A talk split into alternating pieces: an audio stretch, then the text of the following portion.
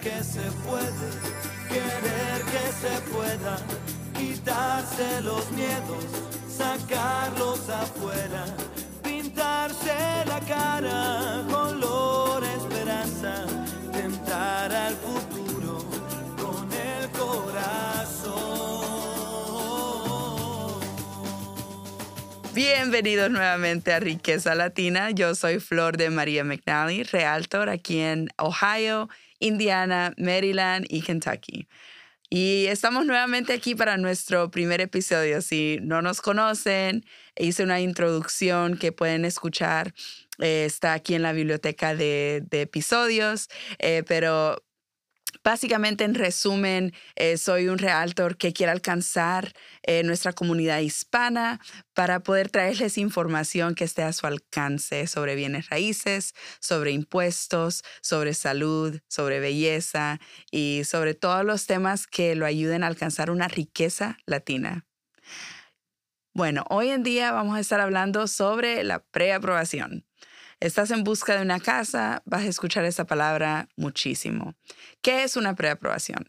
Una preaprobación es cuando el banco ha revisado tus documentos de ingresos, tu crédito, tu dinero, para brindarte eh, una luz verde, esencialmente, para que vayas a ver casas. Ok, hoy le voy a hablar sobre la objeción número uno eh, cuando nosotros le decimos a las personas que deben sacar su preaprobación. Flor, yo no quiero sacar mi preaprobación, quiero ver casas primero para ver si hay una que me gusta y después haré esos pasos. Uf, me vuelve loca. ¿Por qué? Porque es tan estresante cuando las personas no hacen los, los pasos de preparación antes de ir a ver propiedades, especialmente en un mercado como hoy. Digamos que el mercado estuviera un poco más lento, que las casas estuvieran en el mercado por más días, que no hubieran ofertas múltiples, que no hubiese tanta competencia. Tal vez en ese caso no fuera tan frustrante para mí, pero en este mercado es muy movido es muy rápido, es muy, es, es, es demasiado estresante. Entonces, tomar los pasos apropiados antes de ir a ver las casas es crítico. ¿Qué son esos pasos? Los pasos, eh, eh, creo que lo más estresante para las personas es eh, tratar de conseguir todos los documentos que solicita una prestamista.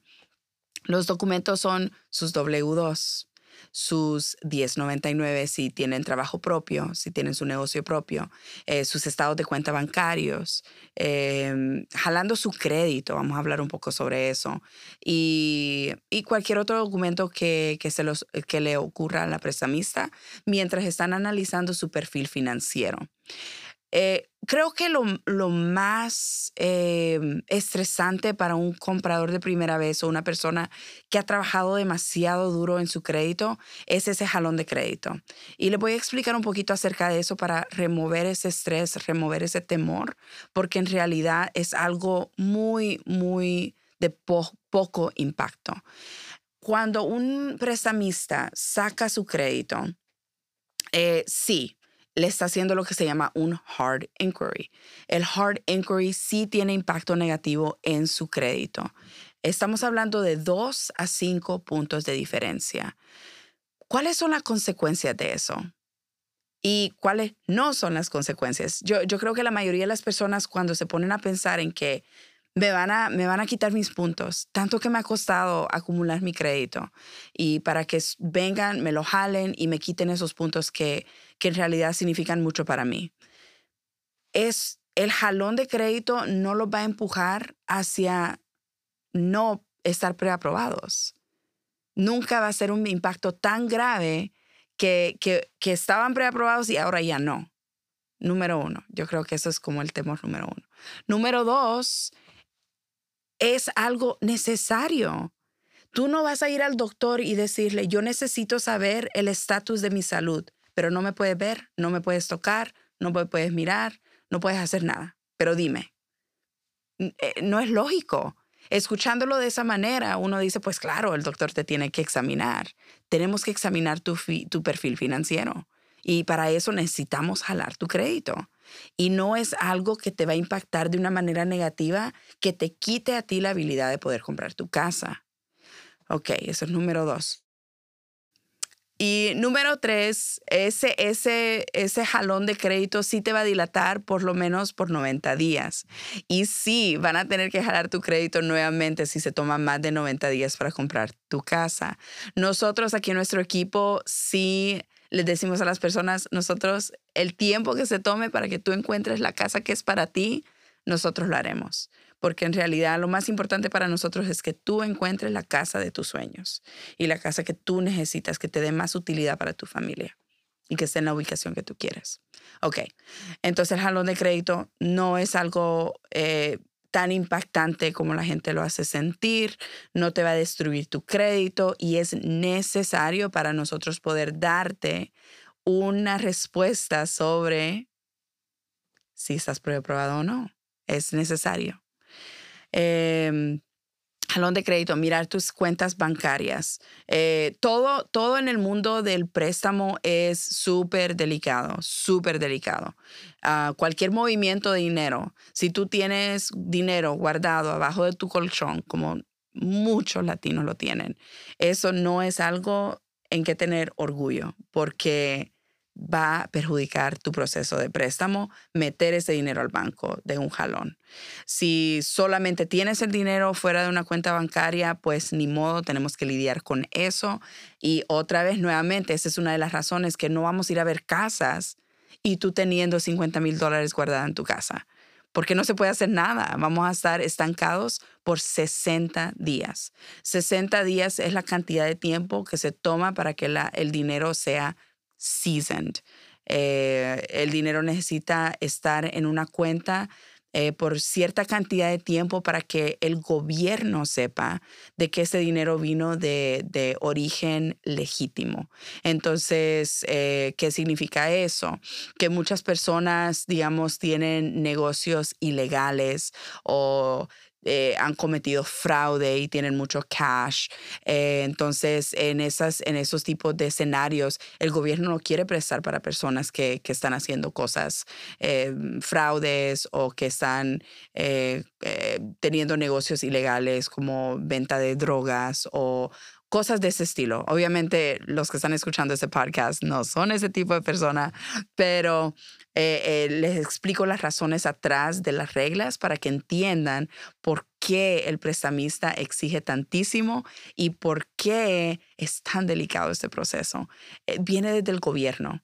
El prestamista lo que va a hacer es meter información a una computadora y te va a decir, eh, la computadora dijo que sí o que no, basado en el perfil. Y ellos van a tratar de hacer el perfil lo más bonito posible y esos documentos ayudan a que ese perfil sea lo máximo para que el prestamista diga sí y que no diga que no.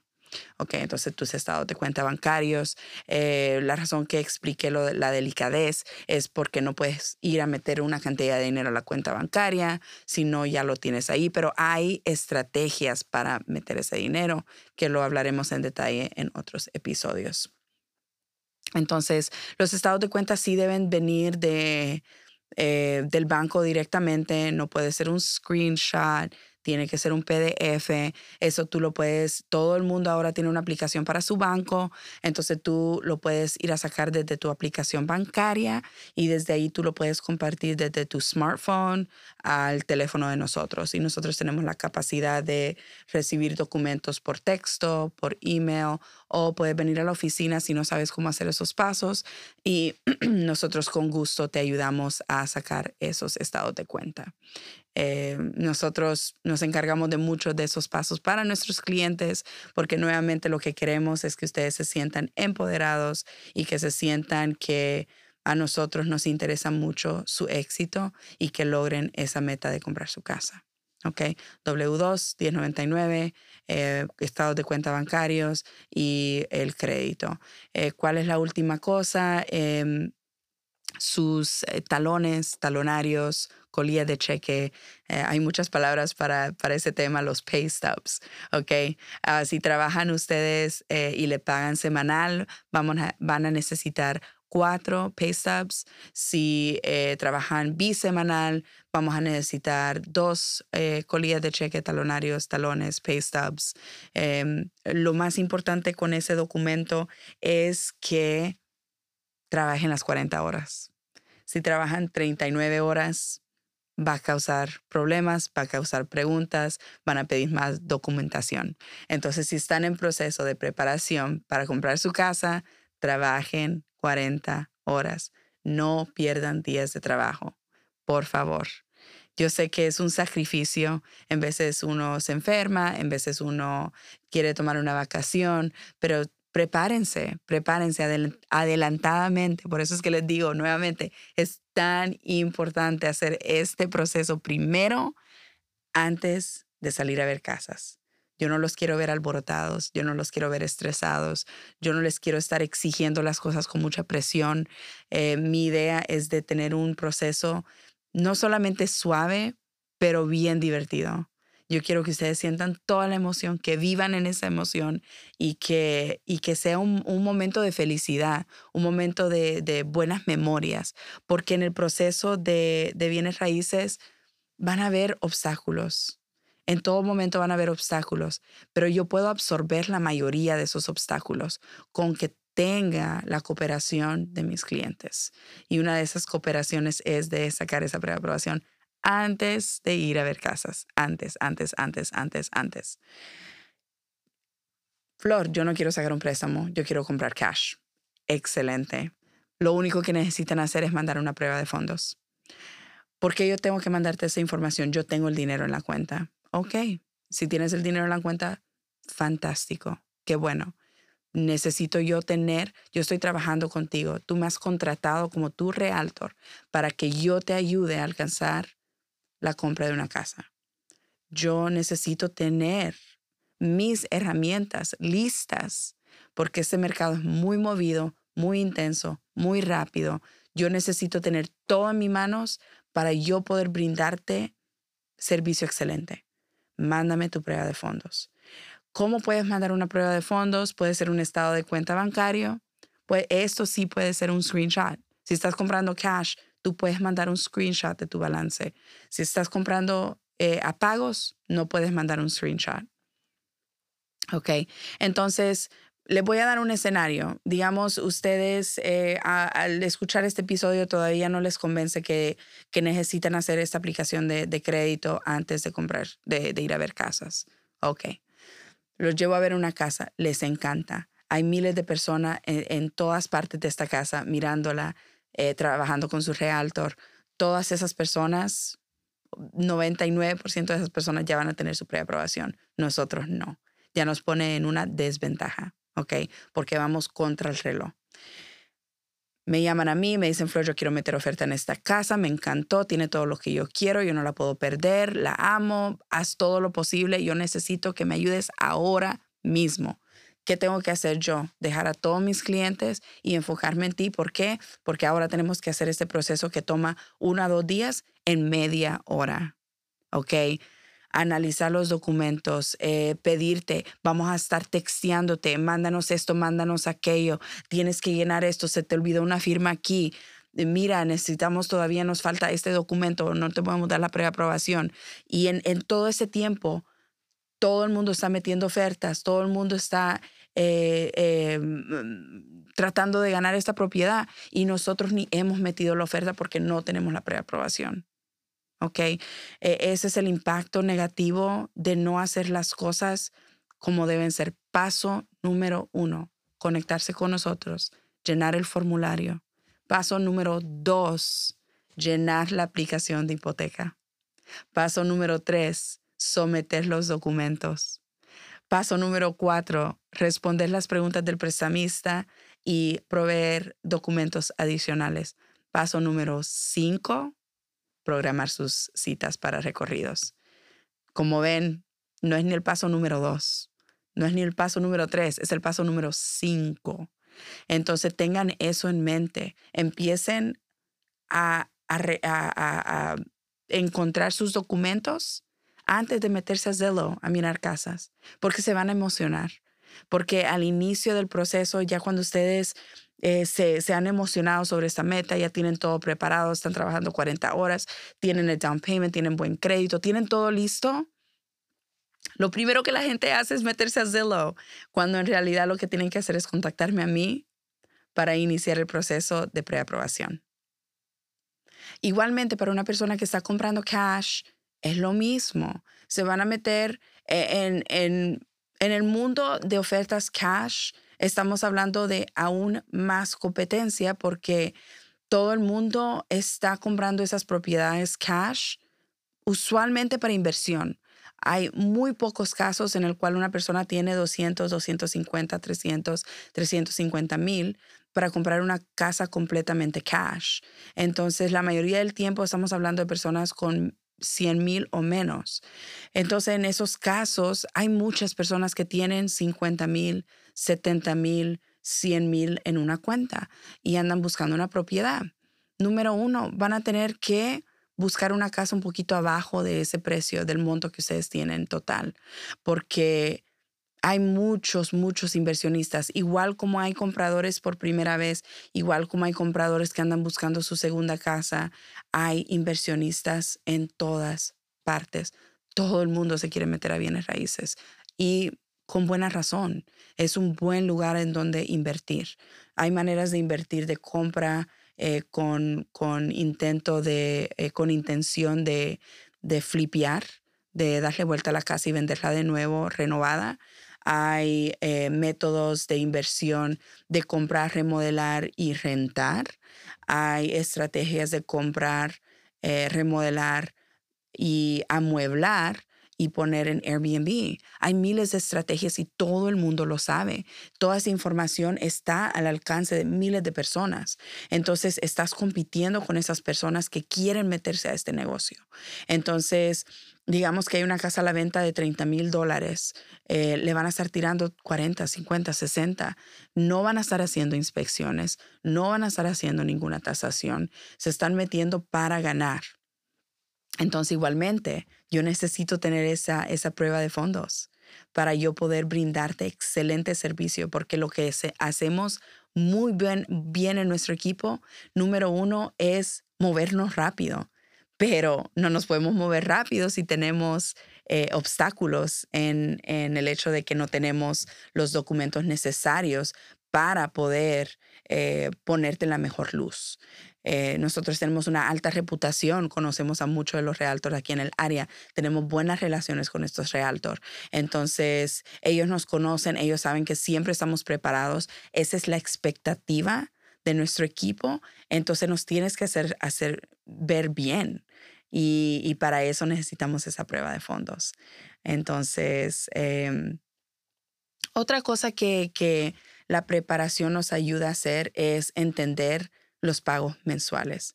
La gente se mete en la cabeza, yo quiero comprar una casa de 150, yo quiero comprar una casa de 200 mil, sin saber qué, qué significa eso, cuánto necesitas de down payment, cuántos son los costos de cierre para ese precio, cuánto es tu pago mensual, cuáles son los impuestos de esa área que tú quieres comprar.